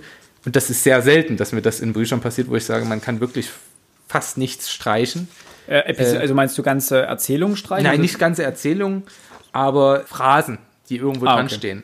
gab in einer Geschichte, ich finde gerade nicht heraus, welche Geschichte es war, gibt es den, den Vermerk, ich habe sehr lange gebraucht, um das zu, äh, zu verstehen. Hätte es aus meiner Sicht nicht gebraucht, diese, diese Aussage. Und um auf die ganze Art und Weise, wie das Buch geschrieben ist, mal drauf zu sprechen zu kommen. Er wechselt von, sein, von seinen Erzählperspektiven, auch wenn er über sein eigenes Leben spricht, vom auktorialen, alleswissenden Erzähler zum personalen Erzähler, der über irgend, er, er spricht über sich, als träte er aus sich hinaus und spricht aber über sich als Kind. Wir sind in einem ähnlichen Themenkreis und in der nächsten Geschichte ist er ein Ich-Erzähler und erzählt seine persönlichen Empfindungen und wie er das alles wahrgenommen hat. Und ja, da kommt bei mir der Literaturwissenschaftler durch von mir aus. Aber ich finde das wahnsinnig interessant, was man mit alleine mit Sprache, mit dieser Perspektive, mit der Erzählform, was man daraus machen kann. Wie bei einer Geschichte auch einen anderen oder einer Erzählung auch einen anderen Anstrich geben kann, einfach Richtig. dadurch, dass man das äh, wechselt, ja. Das stimmt. Und das Interessanteste für mich sind die ganz, ganz kurzen Geschichten. Denn Winston Churchill hat es mal über Reden gesagt. Gebt mir vier Stunden Zeit für eine Rede und ich spreche die euch aus dem, aus dem FF. Gebt mir eine Stunde Zeit für eine Rede und ich brauche zwei Stunden. Und gebt mir fünf Minuten Zeit für eine Rede und ich brauche einen ganzen Tag Vorbereitungszeit. Und dann kann es jetzt volkstümlich sagen, in der Kürze liegt die Würze. Aber in der Abwesenheit von Worten entsteht wahre Kunst. Denn über 1300 Seiten irgendwas zu erklären, ja, da fällt der ein oder andere Satz nicht ins Gewicht. Aber in, in ganz wenigen Worten genau auf den Punkt zu kommen. Es ist nicht grundlos meine Lieblingsgeschichte von, von Franz Kafka. Es gibt's auf. Das ist ein, keine Ahnung, sechs, sieben Zeiler. Oder eben die, die, die kleine, äh, kleine Parabel. Nein, die kleine Fabel, so rum heißt es. Die kleine Fabel und es ist eine Parabel. Und das sind maximal fünf Zeilen. Aber da steckt alles drin und du kannst eine Ewigkeit darüber nachdenken. Ja. Und das macht Ferdinand von Schirach wahnsinnig interessant für mich als kleiner Literaturwissenschaftler, aber auch die langen Geschichten, bei denen ich das Gefühl hatte, der will mir wirklich was erzählen. Und vermittelt mir und bleibt trotzdem, trotz dessen, dass das Thema permanent wechselt, von Geschichte zu Geschichte, das Zentrale des Buches, ich weiß nicht, ob ihr das ähnlich gelesen habt, deswegen stelle ich das als Frage jetzt mal in den Raum, ist die Würde des Menschen. Oder Würde im Allgemeinen. Man hätte das Buch auch Würde nennen können. So, das ist meine Hypothese. Man hätte das Buch in äh, Anbetracht äh, dessen, dass er die Bücher davor Schuld, Strafe und Verbrechen genannt hat, auch diesmal Würde nennen können. Da möchte ich gerne was entgegenstellen. Ich habe das Buch angefangen zu lesen Das ist schon mal gut. Das ist schon mal, das ist schon mal ein Vorteil oder schon mal ein guter Anfang. und ich weiß jetzt nicht, bis zu welcher Geschichte ich gekommen bin. Mir kam das Buch nicht, nicht im witzigen Sinn, mir kam es komisch vor. Es ist ja sehr melancholisch. Es ist unglaublich schwermütig, dieses Buch. Dann habe ich durch Zufall erfahren, ich habe es vorher nicht gewusst, dass Ferdinand von Schirach depressiv ist, beziehungsweise an Depressionen leidet und wohl auch unter sehr schweren Depressionen leidet. Oder Lit? Oder ist es immer noch? Ich glaube, er leidet immer noch drunter. Okay, das wusste ich selber nicht. Und das ist der Punkt. Von da an habe ich das Buch unter einem ganz anderen Aspekt gelesen. Mir ist aufgefallen, der Tod ist ein zentrales Element in diesem Buch. Also ich übertreibe jetzt mal, in jeder zweiten Geschichte geht es darum, dass jemand stirbt. Ich glaube, der Tod wurde nirgends würdevoll dargestellt. Es ist immer wirklich dieser, dieser Abbruch, immer dieses im falschen Moment, ähm, dieses Alleingelassen, dieses zurückgelassen worden sein. Nur kurz zwischendurch. Also, es gibt definitiv Geschichten ohne Tod. Es gibt Geschichten ohne Tod, natürlich. Ja, okay. Ja, weil, ja, okay, ja. Wir wollen ja auch nicht das Gefühl aufkommen lassen, dass es in dem Buch, äh, dass das Buch wahnsinnig traurig ist. Ich fand das nämlich nicht so, also es hatte traurige Stellen und bittere Stellen, aber jetzt Aber- nicht sonderlich äh, deprimierend. Nee, weniger, na, me- mehr nachdenklich machend. Ja, me melancholisch vielleicht. Ja, Es war für mich sehr, sehr extrem melancholisch. Okay. Und dann gibt es auch solche Sätze wie auf Seite 49 in der elften Geschichte. Auch ohne die Begabung glücklich zu sein, gibt es eine Pflicht zu leben. Also wenn Leben zur Pflicht wird, das kann nicht mit Würde geschehen. Muss ich erstmal nicht, wie nach, ihr das seht. Ähm, das ist, nachlesen. steht ganz unten. Der allerletzte Satz auf Seite 49. Hm, Habt ihr ihn gefunden? Ja, ich muss den Rest der, Scheinbar der Geschichte noch, um das in den Kontext einzubetten, muss ich das kurz nochmal überfliegen. Äh, ansonsten. Gut, denkt sie jetzt. Ja. Ja. aber das stellt er ja auch nicht als seine Meinung dar. Also klar, er, er setzt sich jetzt nicht in Anführungsstriche, als hätte sie es gesagt. Aber er, er sagt ja auch nie, also er spricht ja hier nicht über sich selbst, sondern er, er ins- also beschreibt die Geschichte einer Frau, die vieles durchgemacht hat. Die er sich allerdings ausdenkt. So würde ich diese Geschichte verstehen. Das, war, das ist ein Punkt, das weiß ich immer nicht. Ähm, es ist unglaublich schwer in dem Buch zu unterscheiden zwischen, was ist eigene Erfahrung, also was ist autobiografisch, und was, was sind Erzählungen, die, die er gehört hat, was sind Erzählungen, die er sich vielleicht ausdenkt. Für mich ist vieles seine Gedanken. Und deswegen, nur um das vielleicht jetzt abzuschließen, für mich liest sich dieses Buch, als wäre es für ihn eine Art Therapie gewesen. Das, dazu würde der Titel passen, Kaffee und Zigaretten. Denn zum Schreiben nimmt er, äh, raucht er viel und trinkt Kaffee, weil er immer im Café schreibt. Und das ist wie so ein, ja, so therapiert er sich selbst, um sich diese Gedanken von der Seele zu schreiben. Also auch wenn ich deine These nicht teile, dass es sehr, also da, da, dass man es unter diesem Gesichtspunkt, also man kann es sicherlich so lesen, aber es wäre jetzt nicht meine erste Intention, aber ich kann den Gedankengang durchaus nachvollziehen. Er, er, er sagt das in, naja, abgespeckter Form auf Seite 45, ähm, bevor dieser Absatz mit der in Anführungszeichen normalen Schrift wieder losgeht. Solange man schreibt, spricht man mit den Menschen, die man erfindet, man lebt ihr Leben mit ihnen und die Zeit zwischen dem Schreiben wird irgendwann unwichtig. Das Schreiben wird zum Eigentlichen. Das las sich für mich wie eine Flucht. Ich weiß nicht, ob auch eine, ich will jetzt ja auch nicht philosophisch sein oder so, also wie eine Flucht aus seiner Krankheit, wie der, wie der Versuch, mit seiner Krankheit umzugehen. Ähm, das, das, das, das vermag ich alles nicht zu beurteilen. Für mich las es sich halt bloß so. Ich weiß jetzt nicht, wie ihr das denkt. Na, ist die Frage, wird man dahin gedrängt, wenn man dann einmal weiß, dass er ähm, unter so einer Krankheit leidet? Also Vielleicht hätte ich es erst im Nachhinein. Man liest es dann natürlich unter einem anderen. Gesichtspunkt. Die Frage ist, es, ist, ne- es wäre jetzt, wäre jetzt vermessen, das rein zu interpretieren Ja, und sagen, ja, ähm, das wird er des und des, deswegen gemacht haben. Ich gebe dir soweit recht, man kann es so lesen, durchaus. Du hattest mir irgendwas jetzt im Vorfeld erzählt, dass er auch äh, dafür äh, eintritt oder das auch gar nicht tabu, also gar nicht äh, unter den Tisch kehrt, dass er ähm, an Depressionen leidet. Genau, er hatte vor, jetzt müsste er mich lügen lassen, vor drei Wochen in einer Talkshow, die hier im dritten abends immer läuft, da hat er darüber gesprochen gehabt. Hat auch über seine Depression gesprochen. Also das scheint auch ein ganz, ich wusste es wirklich überhaupt nicht. Und wenn man einfach mal googelt, ähm, Ferdinand von Schirach und Depression, dann sind die ganzen Zeitungsmeldungen eigentlich kaum älter als vielleicht ein, zwei Monate. Also scheint das jetzt auch erst in diesem Umfeld überhaupt erst rausgekommen zu sein. Okay. Ich habe mir mal ein paar Kritiken zu diesem Buch durchgelesen. Ähm, zumindest in denen, die ich gelesen habe, wird das überhaupt nicht thematisiert. Ich glaube, und das ist jetzt einfach meine These, weil das Schlimme ist, dass ich dir, zumindest wieder diese Textstelle, muss ich dir recht geben, das liest sich wirklich so. Also man kann das definitiv so sehen, aber das hat was bei, von, aus meiner Sicht von dieser Confir Confirmation Bias, also dieser, dieser Irrglaube, ich höre irgendwas und dann sehe ich es über auf der Straße. Ja, klar, das ist- also was weiß ich, äh, ich lese was über, über, oder es steht im Raum, irgendjemand ist schwanger oder am besten noch äh, un, ungewollt und plötzlich sehe ich auf der Straße überall Frauen mit Kindern oder alle Frauen sind schwanger, Ja, die ich treffe. Ja, ja. Ähm, und denke dann, ja, das, das muss ja jetzt so sein. Das glaube ich, spielen uns da vielleicht einen Streich. Das kann ich mir vorstellen. Nichtsdestotrotz, es ist ja also äh, manifest. Es ist ja klar, er hat nun mal diese Krankheit. Zumindest hat er das selbst so angegeben. Und das kann man sicherlich so lesen.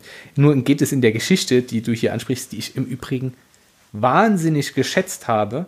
Welche war es denn? Jetzt muss ich nochmal Äh, fragen. das ist Geschichte 10, wo er über seine Zeit in Paris spricht, wo er eine, eine Redakteurin eines Modemagazins begleitet. Jetzt kommt nämlich der Punkt, er spricht hier sehr viel über Hemingway. Und Hemingway, wenn mich meine literarischen Kenntnisse jetzt nicht äh, trügen, hatte A ein schweres Alkoholproblem und B auch Depressionen. Und wie die, äh, auch seine, sein, sein, sein, sein Standpunkt zum Schreiben war ein ähnlicher, wie, wie jetzt äh, Chirac, das, äh, Chirac das hier jetzt schreibt.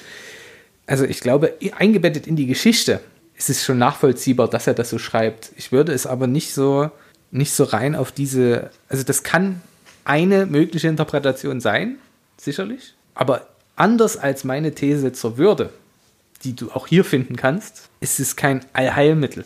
Also du wirst viele Geschichten finden, die du mit Depressionen und einem, ja, Flucht aus diesem, aus dem, aus dem Dasein nicht erklären kannst, aber die du mit, andere, äh, mit meiner Theorie eher erklären könntest. Nichtsdestotrotz gebe ich dir wiederum recht. Ja? Man kann es so sehen. Einigen wir uns darauf, Würde vielleicht, wenn es um seine Würde geht. Ähm, weil das, das, das scheint mir das Buch, ähm, das scheint mir die Berechtigung für das Buch zu sein, dass er versucht, sich selbst zu erklären. Ähm, ich weiß nicht, ob er sich selbst gegenüber versucht, sich zu erklären, ob er sich dem Leser gegenüber versucht zu erklären. Er, er gibt es ja nirgend, nirgends an. Ähm, ich weiß nicht, aufgefallen wird euch ja auch sein, es gibt keine fröhliche Geschichte in diesem Buch. Es gibt, gibt es bei ihm jemals fröhliche Geschichten? Das wäre wieder der nächste Faktor, ne? Er ist immer in diesen, diesen. Ja, aber was, Fröhlichkeit, ich finde, Fröhlichkeit findet sich hier eher in. Es gibt die Geschichte mit dem Nobelpreisträger äh, Gustafsson, Lars Gustafsson. Äh, nee, er galt als Kandidat für den Nobelpreis. Und ja, seine, seine, sein, das endet auch mit dem Tod von Lars Gustafsson, okay. Aber ich fand die Geschichte jetzt nicht, nicht, nicht sonderlich traurig. Also er nimmt halt Abschied. Und das ist okay, weil er auch ein alter Mann ist. Es sind wunderschöne Gedichte hier äh, damit abgedruckt von Lars Gustafsson. Äh, ich möchte nur das kleine, einen kleinen Ausschnitt dazu auch mal vorlesen. Es ist Zeit, nach Hause zu gehen, doch wir sind schon zu Hause. So ein Zweizeiler. Und als ich das Buch heute nochmal äh, in Vorbereitung des, der Podcast-Aufzeichnung äh, mir nochmal durchgeschaut habe, ich bin wieder drüber geschaut. Gut, ich habe es auch markiert, aber ich habe es wieder gesehen. Es ist Seite 54. Und ich liebe diese zwei Zeilen. Die sind so gut, die sind so on point.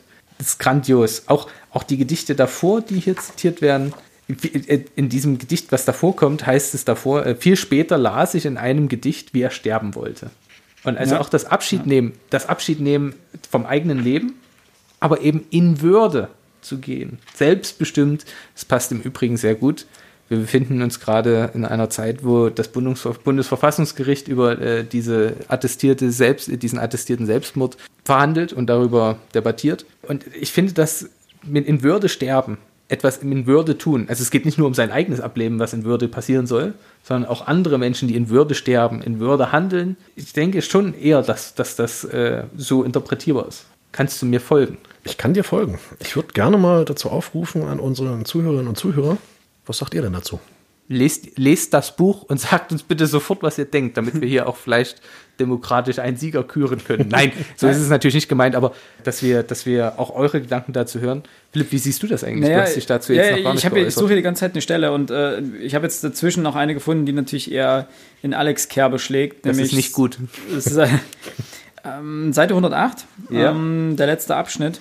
In Griechenland stand über dem Tempel von Delphi, erkenne dich selbst. Der Gott Apollon hat es den Griechen geraten, der alte Pater hat es in der ersten Stunde an die Tafel geschrieben. Und heute wird der Satz auf T-Shirts und Autoaufkleber gedruckt. Aber es ist nicht möglich. Niemand kann sich selbst kennen. Wir wissen vom Tod und das ist schon alles, das ist unsere ganze Geschichte.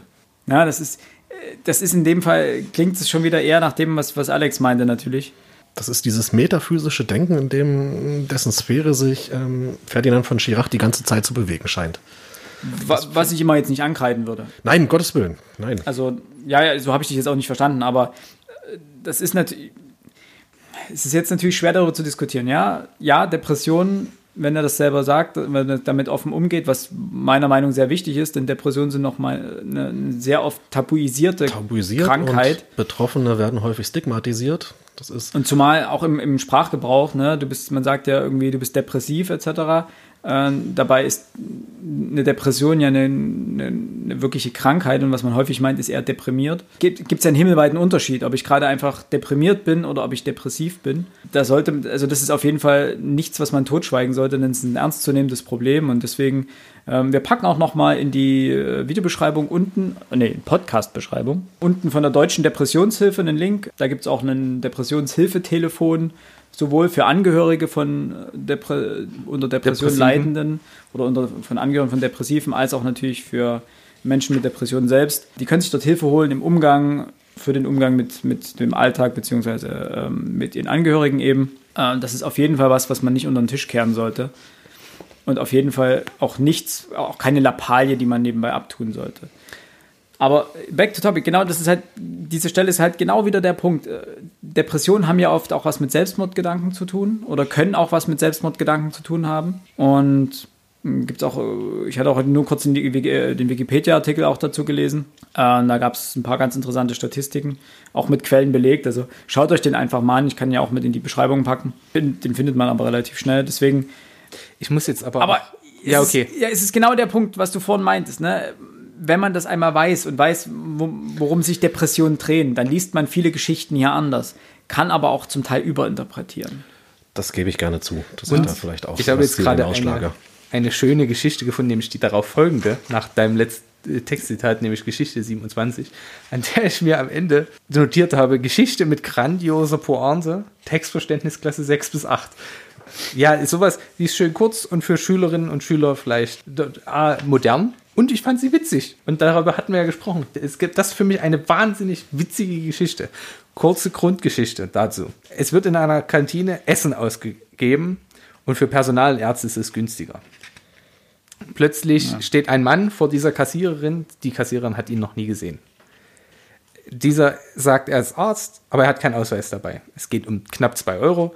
Ja, und der behauptet halt, er wäre Arzt und er halte einen Vortrag für die Urologen am Krankenhaus. Ja, in dem Fall gibt es in dem Krankenhaus aber auch eine Psychiatrie und die Kassiererin weiß, woran man die Verrückten erkennt. Es ist ihr Blick, und jetzt zitiere ich aus der Geschichte, Seite 109, es ist ihr Blick, sie können den Augenkontakt nicht halten und es ist ihr Geruch pelzig, modrig nach verdorbenen Champignons. Die Kassiererin beugt sich vor, sie sieht, dass der Mann Pantoffeln trägt. Jetzt verweigert sie ihm endgültig den Rabatt. Nach ihrer Schicht sieht sie in der Haupthalle auf einem Bildschirm das Gesicht des Mannes. Zu Hause sucht sie im Internet nach ihm. In seinem Wikipedia-Eintrag steht, dass er immer Pantoffeln trage, weil er einen Zusammenhang zwischen Nierenerkrankungen und engen Schuhen vermute. Sie ist sich jetzt sicher, dass sie sich nicht getäuscht hat. Diese Geschichte, dieser letzte Satz ist war aus meiner Sicht wirklich wahnsinnig witzig, dreht die gesamte Geschichte auf den Kopf. So funktioniert eine Pointe. Das ist für mich ja. der Inbegriff einer guten Pointe. Und das ist keine verbitterte Geschichte, es ist auch keine depressive Geschichte. Und sie legt aber wieder in Verste das Verständnis von Würde, wo wir jetzt wieder zu mir zurückkommen. Ja, ähm, nämlich, du hältst an deiner Würde fest. Ja, natürlich, weil ich, ich habe ja nicht nur zwei Minuten drüber nachgedacht, sondern wirklich mir darüber Gedanken gemacht, ob das funktionieren kann. Und womöglich ist das jetzt auch wieder die Confirmation Bias, aber er handelt, so wie er das für richtig hält. Es ist, liegt in, einfach in seinem Ermessen, ob er eben Pantoffeln trägt oder nicht. Das ist ja nun seine Sache. Und ob er da jetzt Arzt ist und ob wir das von einem Arzt erwarten, dass er sowas tut oder eben nicht, ist ja völlig irrelevant. Und sie spricht ihm das im Grunde genommen ab, indem sie sagt, okay, wer so handelt, der kann nicht, der kann nicht normal sein der muss verrückt sein und der kann jetzt, der, der muss in die Psychiatrie gehören und das geht nicht. Das erinnert mich jetzt an Karl Lagerfeld, der gesagt hat, wer Jogginghosen trägt, der hat die, die Kontrolle, Kontrolle, über sein Leben verloren. Das mu musste ich jetzt sofort dran denken. Und ich, jetzt, das, schlimm genug, dass du sagst, jetzt muss ich nochmal, weil mich das so auf, erstmal, Karl Lagerfeld, Gott hab ihn selig. Ich habe diesen Mann wahnsinnig geschätzt, die Dokumentation, klar, ein wahnsinnig kontroverser Typ, aber diesen Satz in jedem dämlichen Kommentar zu seinen Nachrufen habe ich das gelesen. Ja, jetzt äh, können wir alle wieder die Jogginghosen auspacken. Er hat damit gemeint, wer in der Öffentlichkeit mit äh, Jogginghosen rumläuft, hat die Kontrolle über sein Leben verloren. Nicht wer zu Hause in seinen eigenen vier Wänden oder eben oder beim Sport Garten oder beim Sport in der Jogger rumrennt, dass der die Kontrolle verloren hätte. Und genauso ist es aber interpretiert worden und das macht mich wahnsinnig, weil im Grunde genommen, das ist meine Ansicht, hat er damit völlig recht. Es ist doch scheißegal, wie wir draußen rumlaufen. Nein, jetzt. Oh, wir, wir, wir, sind bei, wir bleiben bei der Würde. Wir bleiben bei der Würde. Man sollte Würde. so viel Würde haben, draußen nicht in einer alten, ausgenüttelten Jogginghose rumzulaufen. Äh, vielleicht schreibe ich jetzt den Menschen wieder ihre Persönlichkeitsrechte ab. Das mag sein. Und das soll jeder halten, wie er will. Das wirklich, ich würde jetzt kein Gesetz dafür erlassen, um zu sagen, hey, du darfst es nie wieder tragen. Aber Quatsch. Eine Schule in Nordrhein-Westfalen hat jetzt eingeführt, dass die Schüler keine Jogginghosen und die Mädels keine allzu kurzen Hotpants mehr tragen dürfen. Darüber kann man wieder streiten, ist das richtig, ist das falsch.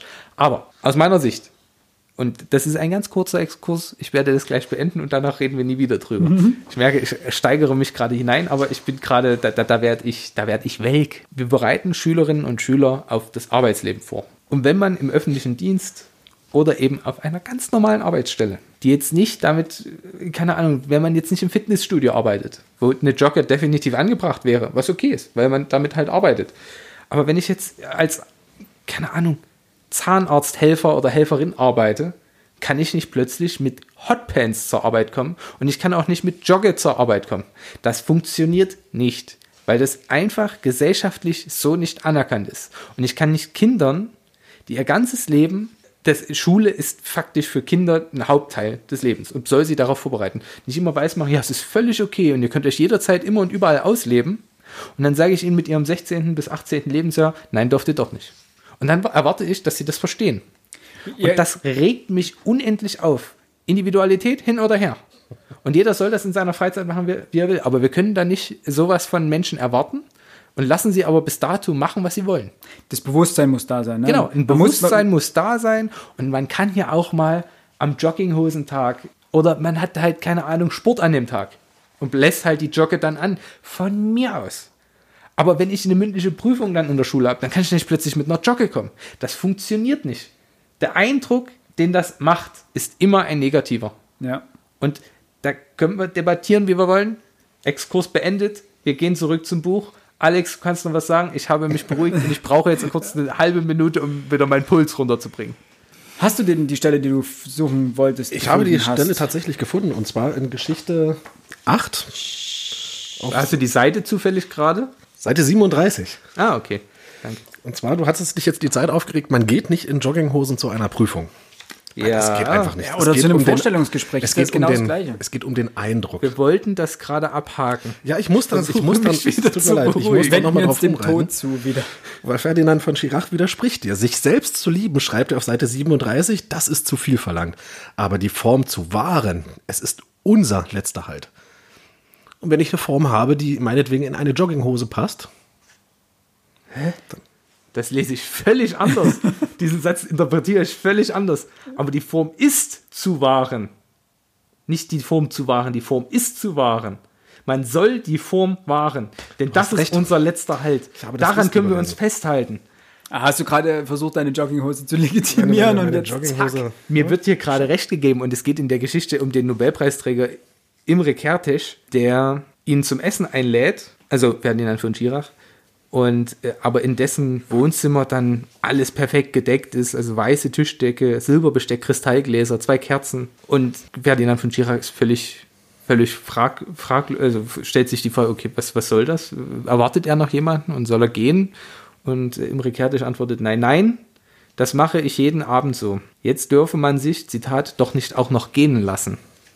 Dann kommt die Geschichte über Kertész, äh, dass, dass dieser das Konzentrationslager Auschwitz überlebt und Buchenwald und Tröglitz-Rems in Buchenwald gewesen und auch in Tröglitz-Remsdorf gewesen ist. Und er hat das alles überlebt. Und danach schreibt er, also Imre Kertész dann, ich glaube, ich habe alle meine Augenblicke schon erlebt, es ist fertig und ich bin noch da. Und er möchte trotzdem immer die Form wahren. Na, also man, man muss trotzdem wenigstens da noch die Form, äh, was, was heißt die Form wahren? Im Sinne von, was macht uns zu Menschen? Was macht uns zur Zivilisation? Ich möchte dieses Themengebiet jetzt nicht aufmachen. Das würde Stunden ausdiskutierbar sein. Der Punkt ist, die Textstelle gibt eher mir recht, als dass sie dir recht gibt. Er hat ja schon, er hat ja schon eingelenkt. Ja. Das Nein, nein, ähm, ich, ich muss mich jetzt selber rehabilitieren. Max, ich möchte jetzt einfach mal, dass du auf diesen Zettel schaust. Das ist ein Ausdruck der Buchkritik von, äh, wie heißt der, Christoph Schröder. Im Südwestrundfunk äh, erschienen am 3.3.2019. Und er zitiert dort diesen Satz. Okay, ich gucke, ich gucke. Und ich habe statt den Satz aus dem Buch zu zitieren, das Zitat von ihm zitiert. Ja. Und dort fehlt das ist.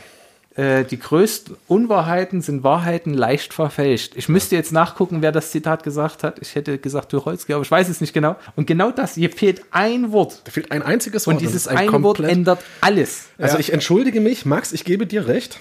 Mit dem Herrn Schröder ich hatte mich gerade auch schon gewundert, ob du es, aber ja, falsch zitiert. das heißt, dort in dem äh, ist falsch zitiert. An dieser Stelle kann man natürlich nochmal sagen, auch wir lesen natürlich Literaturkritiken. Aber ich bleibe bei meinem alten Professor, der immer gesagt hat, Sie können sich die Liter Sekundärliteratur durch durchlesen, wie Sie es brauchen. Sie müssen das am Primärtext nachweisen können. Deswegen bleibt bei dem Buch, bildet euch eure eigene Meinung, wenn ihr die Möglichkeit habt, darüber nachzudenken, mit anderen zu sprechen. Andere Meinungen sind interessant, aber die müssen alle induktiv aus dem Bild, äh, Buch gebildet werden und nicht deduktiv auf das Buch gelegt werden. Sehr gut, da wollte ich nämlich noch was vorhin dazu sagen. Ich finde, das Buch wäre eine super Schulliteratur. Es lässt auch. sich in einem Klassenverbund perfekt darüber streiten. Ja. Oder das heißt streiten, aber debattieren. Nennen wir es debattieren, streiten ist vielleicht falsch. Das finde ich nicht gut, dass du das jetzt sagst. Nicht Äh, gut? Nein, weil wenn das jetzt Lehrer hören und Lehrerinnen, würden sie mir meine Idee stehlen. Das Okay. habe ich mir natürlich schon, nicht grundlos habe ich mir gewisse Sachen für sechste bis achte Klasse angekreuzt, manche eher für die zehnte Klasse. Das ist eher für älter hier. Für Ja, es gibt Geschichten, wo man anderes, also beispielsweise die Geschichte mit dem Mann und der Pointe, die ich vorgetragen habe, die versteht auch ein jüngerer Schüler. ja. Und da, da, da geht es ja mehr um die Pointe, Textverständnis, wie drehe ich Geschichten um und so weiter. Aber natürlich, äh, solche debattierbaren Sachen. Der Vor ich bin mir auch sicher, dass Texte oder Geschichten dieses Buches sich irgendwann auf, in Deutschbüchern wiederfinden werden. Nee, vielleicht nicht heute, vielleicht nicht morgen, aber in fünf bis zehn Jahren werden genug Leute das gelesen haben. Und man kann über so viele Sachen hier drin streiten.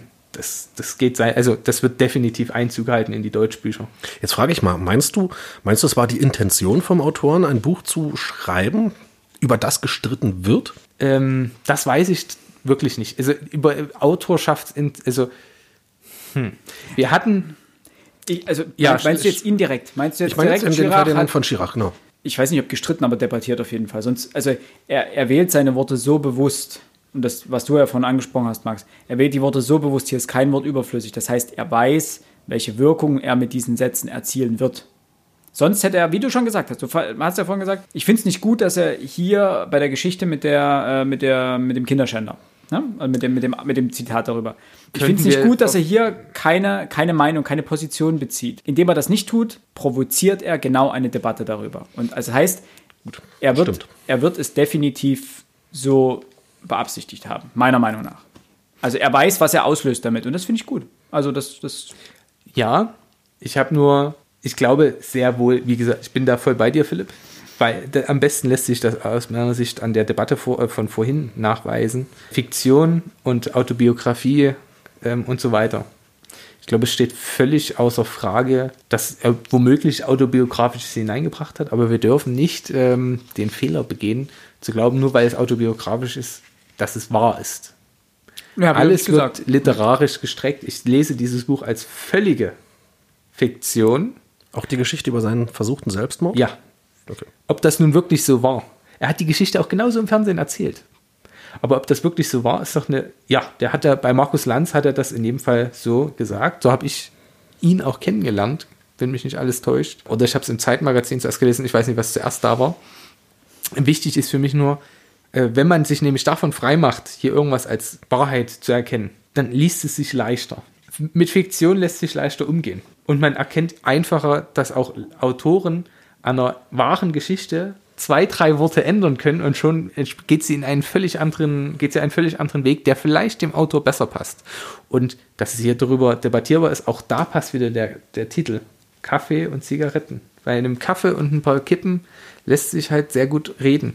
Vielleicht auch einem Glas Whisky, aber das steht halt nicht vorn drauf. Damit würde ich, äh, weil wir haben mal wieder maßlos überzogen. Obwohl wir vorhatten, Wir hatten, weniger. Ich habe auch, ganz ehrlich, ich habe gedacht, das wird kürzer diesmal. Ich dachte wirklich, das Buch Gibt nicht so viel her. wird, wird nein, nein, nein, gibt nicht so viel, her, ist falsch, aber ich dachte, wir sind schneller, wir sind schneller durch damit. Ja, Ich muss ehrlich sagen, ich glaube, wir könnten jede einzelne Geschichte in diesem Buch so nehmen. ewig durchkauen, natürlich, aber ich dachte so, das Buch in seiner Gesamtheit haben wir vielleicht schneller irgendwo äh, abgehandelt oder abgesprochen. Ich dachte nicht, dass wir uns so in den Einzelteilen verlieren, aber ich muss noch unbedingt eine. Ich habe ja diesen einen Klebezettel. Den, hast du, den hast du noch gar nicht Den noch hab ich noch gar nicht Dann gehabt. lasse Das ich ist- dir auf Ach jeden Fall ja. die Möglichkeit Das ist mein Satz oder mein, mein, mein Abschnitt des Buches. Wir befinden Ja. uns äh, im Kapitel 18 auf Seite 76. Ich muss sagen, es ist ein Plädoyer für die Geschichtswissenschaft schlechthin. Ich sage, das ist großartig und wichtig. Ja, ich, ich, lass, ich lese einfach mal vor und ähm, da darf sich ja jeder. mal da- vor. Genau. Ähm, nach Angaben der Recherche- und Informationsstelle Antisemitismus in Berlin wurden im Jahr 2017 in der deutschen Hauptstadt 947 antisemitische Vorfälle erfasst. 60 Prozent mehr als im Vorjahr. Hass ist die furchtbarste, die einfältigste und die gefährlichste Haltung zur Welt. Es wird schlimmer und längst schon sind diese Straftaten keine Randerscheinung mehr. Aber was sollen wir tun? Erich Kästner schrieb, Die Vergangenheit muss reden und wir müssen zuhören. Vorher werden wir, werden wir und sie keine Ruhe finden.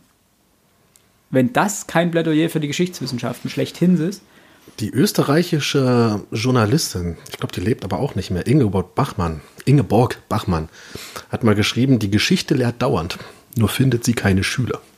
ja, Das ist auch schön. ist auch schön, ne? Ja, also, also der Satz, der ist mir wirklich sowas von hängen geblieben in diesem Buch. Also der Kästner-Satz oder der komplette Nein, Kontext? Die, die, der komplette Kontext. Deswegen habe ich beides gerade Okay. vorgelesen. Also der Kästner, Kä- der Kästner-Satz ist perfekt. ja. Ne? Nahezu. also. In Kombination mit dem anderen und vor allem eben dieser Abschnitt, Hass ist die furchtbarste, die einfältigste und die gefährlichste Haltung zur Welt. Es wird schlimmer und längst schon sind diese Straftaten keine Randerscheinung mehr. Die, Was sollen wir tun? was sollen wir tun? Das Aber was ist sollen eine wir tun? wichtige Frage. Ne? Genau. Also Und, und er, er hinterfragt, was sollen wir tun als rhetorische Frage und gibt, sie, gibt sofort selbst die Antwort und antwortet nämlich mit Kästner. Perfekt geschrieben. Also, da, wie gesagt, da war ich komplett. Und er schreibt weiter, es stimmt, wir müssen verstehen, wie wir wurden, wer wir sind.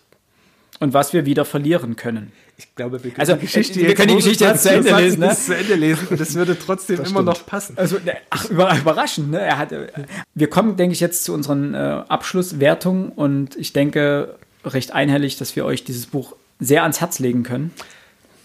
Mal Aber- schauen, was dabei herauskommt. mal schauen, bleibt gespannt. Nein, Alex, du als erstes. Du hast das letzte Buch verrissen, du darfst heute mal anfangen. Wir sind wieder bei dem Sternesystem 1 Wir bis sind 10. immer noch ne? bei dem Stand. Es, gibt immer noch keine Sonnen- oder kleine Kaffeetassen. Wir können gerne mal in dem Fall äh, Kaffeetassen und Kippen vergeben. zehn von zehn Kippen? 10 von 10 Oder, oder Nein. zehn, nein, wir bleiben bei Kaffeetassen. Das ist, glaube ich, äh, Ja, gesünder. anerkannter und, ge und gesünder. Naja. Na doch, Kaffee ist gesünder Ja. als Zigaretten, würde ich durchaus sagen. Also es ist ein interessantes Buch. Es ist mir, wie ich schon sagte, ein bisschen zu melancholisch geraten. Es ist für mich daher auch kein Buch, ich weiß nicht, wie ihr es seht, es ist für mich kein Buch, was man abends vom Schlafengehen liest. Es ist von den Büchern von Chirac, die ich gelesen habe, nicht das Beste. Und deswegen würde ich ihm in der Summe gut gemeinte sieben Punkte geben. Würdest du es äh, Freunden, Familie, Bekannten empfehlen? Oh Gott, wenn ich wüsste, dass sie in irgendeiner Art und Weise auf, ich sag mal, solche Prosa stehen, definitiv. Wenn ich jetzt wüsste, da habe ich jemanden, der bloß Thriller liest. Wahrscheinlich nicht. Okay, Philipp? Ich würde es quasi, ich, ich ich würde das Buch fast jedem ans Herz legen wollen, denn diese 200 Seiten knuspern sich locker flockig weg. Und durch diese kleinen Kapitel, die teilweise einfach nur eine Seite gehen oder manchmal dann drei, vier Seiten, so die längsten sind, glaube ich, drei, vier Seiten mehr, aber ist es auch nicht. Die liest man, also so habe ich das Buch gelesen. Das wollte ich vorhin noch fragen, wie ihr das Buch gelesen habt. Ich habe das nämlich nicht am Ritt einfach durchgelesen, sondern immer mal, ach, jetzt noch ein Kapitelchen und ach, jetzt habe ich mal fünf Minuten Zeit, noch ein Kapitelchen und so, so portionchenweise. Und so kann man dieses Buch wunderbar lesen. Man kann es an einem Rutsch durchlesen, da es aber keinen roten Faden im Klassischen gibt, dass die Geschichten miteinander verbunden sind, ist es nicht weiter dramatisch, wenn man sie einzeln in, in, in einer beliebigen Reihenfolge vielleicht auch liest. Und, oder sie auch wieder liest. Und dementsprechend kann dieses Buch jeder lesen. Das ist jetzt kein 800, 900 oder 1000 Seiten Schinken, wo man sagen muss, ja, da muss man, da muss man einen Draht zu haben zur Geschichte und da muss man sich ranwagen und mal, sondern das legt man sich hin und wenn man gerade Lust hat, liest man eine Geschichte. Das kann man nebenbei neben anderen Büchern noch wunderbar lesen. Ich würde es dementsprechend wirklich Freunden, Verwandten, wer mich fragt, ich würde es empfehlen. Es kann, kann man durchaus lesen. Äh, die Geschichten machen Lust auf mehr, zum Teil sogar Lust auf, auf ältere Bücher von Chirac oder andere Bücher von Chirac, also jedenfalls bei mir. Ich schwanke zwischen sieben und acht Kaffeetassen, die ich dem Ganzen geben würde. In Anbetracht der Tatsache, dass du gesagt hast, die älteren Chirac-Sachen sind besser. In me- meiner Meinung. Ich wollte Deine so, Meinung, ja, ist Max, okay. Max mal fragen, du hast dir die älteren Sachen danach gelesen. werde mich Kommen wir gleich Okay, noch okay. dazu Er äußern. wird sich gleich äußern. In Anbetracht der Tatsache würde ich dem Ganzen na, sieben Kaffeetassen geben. Oder Sterne oder was auch immer. Mit dem Hang zur acht. Wir geben ja keine halben Punkte, deswegen. Sieben oder acht? Arr, acht. Genau, sieben, siebeneinhalb Punkte sind gerundet, auch acht. Ja, ist richtig. Sie, ja. Wie sehe ich das nun? Zum einen, ich kann nicht genau sagen, welche ich besser fand. Ich finde, es ist bezeichnend für dieses Buch, dass ich in meiner Rezension auf Amazon auch über einzelne Geschichten gesch geschrieben habe, aber keine dieser Geschichten, die ich in der Amazon-Rezension verwendet habe, haben wir heute besprochen. Das, das zeigt mal wieder, wie vielseitig das Buch Es ist. ist ne? wirklich so vielseitig, es ist so diskutabel, so kontrovers, es ist sprachlich brillant. Das ist auch der Grund, warum ich es in, im eher, eher besser fände, finde als die anderen Bücher, weil man da auch sagen muss, die anderen Bücher haben ein anderes Thema. So, die sind wirklich schlicht und ergreifend sehr gut geschrieben. Das ist ein bisschen kontroverser, deswegen würde ich sagen, ich finde es ein bisschen besser. Ich würde es wirklich jedem ans Herz legen, der sich gerne tiefgreifender mit der Würde äh, auseinandersetzen möchte, aber auch mit anderen Problemen, äh, ob das jetzt Sta äh, Rechtsstaatlichkeit ist, ob das Abschied und Tod ist, ob das Umgang mit Kriminal äh, Kriminalität ist, ob das diese grandiose, jetzt empfehle ich die Geschichte, doch diese grandiose Geschichte mit Helmut Schmidt und dem Rauchen ist, über die ich wahnsinnig schmunzeln konnte. Ich empfehle es wirklich jedem.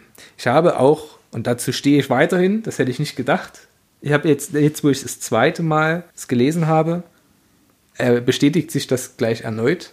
Es ist für mich bisher das Buch des Jahres. Gut, das Buch äh, des Jahres noch jung, aber Wellbeck kam schon raus dieses Jahr und Wellbeck stellt das Buch, also das Wellbeck wird von dem Buch in den Schatten gestellt. Deswegen und ich hatte mir, ich bin gerade wirklich noch am Schwanken, was ich gebe. Nur schwanke ich nicht zwischen 7 und 8, sondern zwischen 8 und 9. Nur die 10 ist für mich ein Buch, was ich jedem Menschen sofort ins Gesicht schlagen würde und es ihm schenken würde, damit er es unbedingt lesen muss.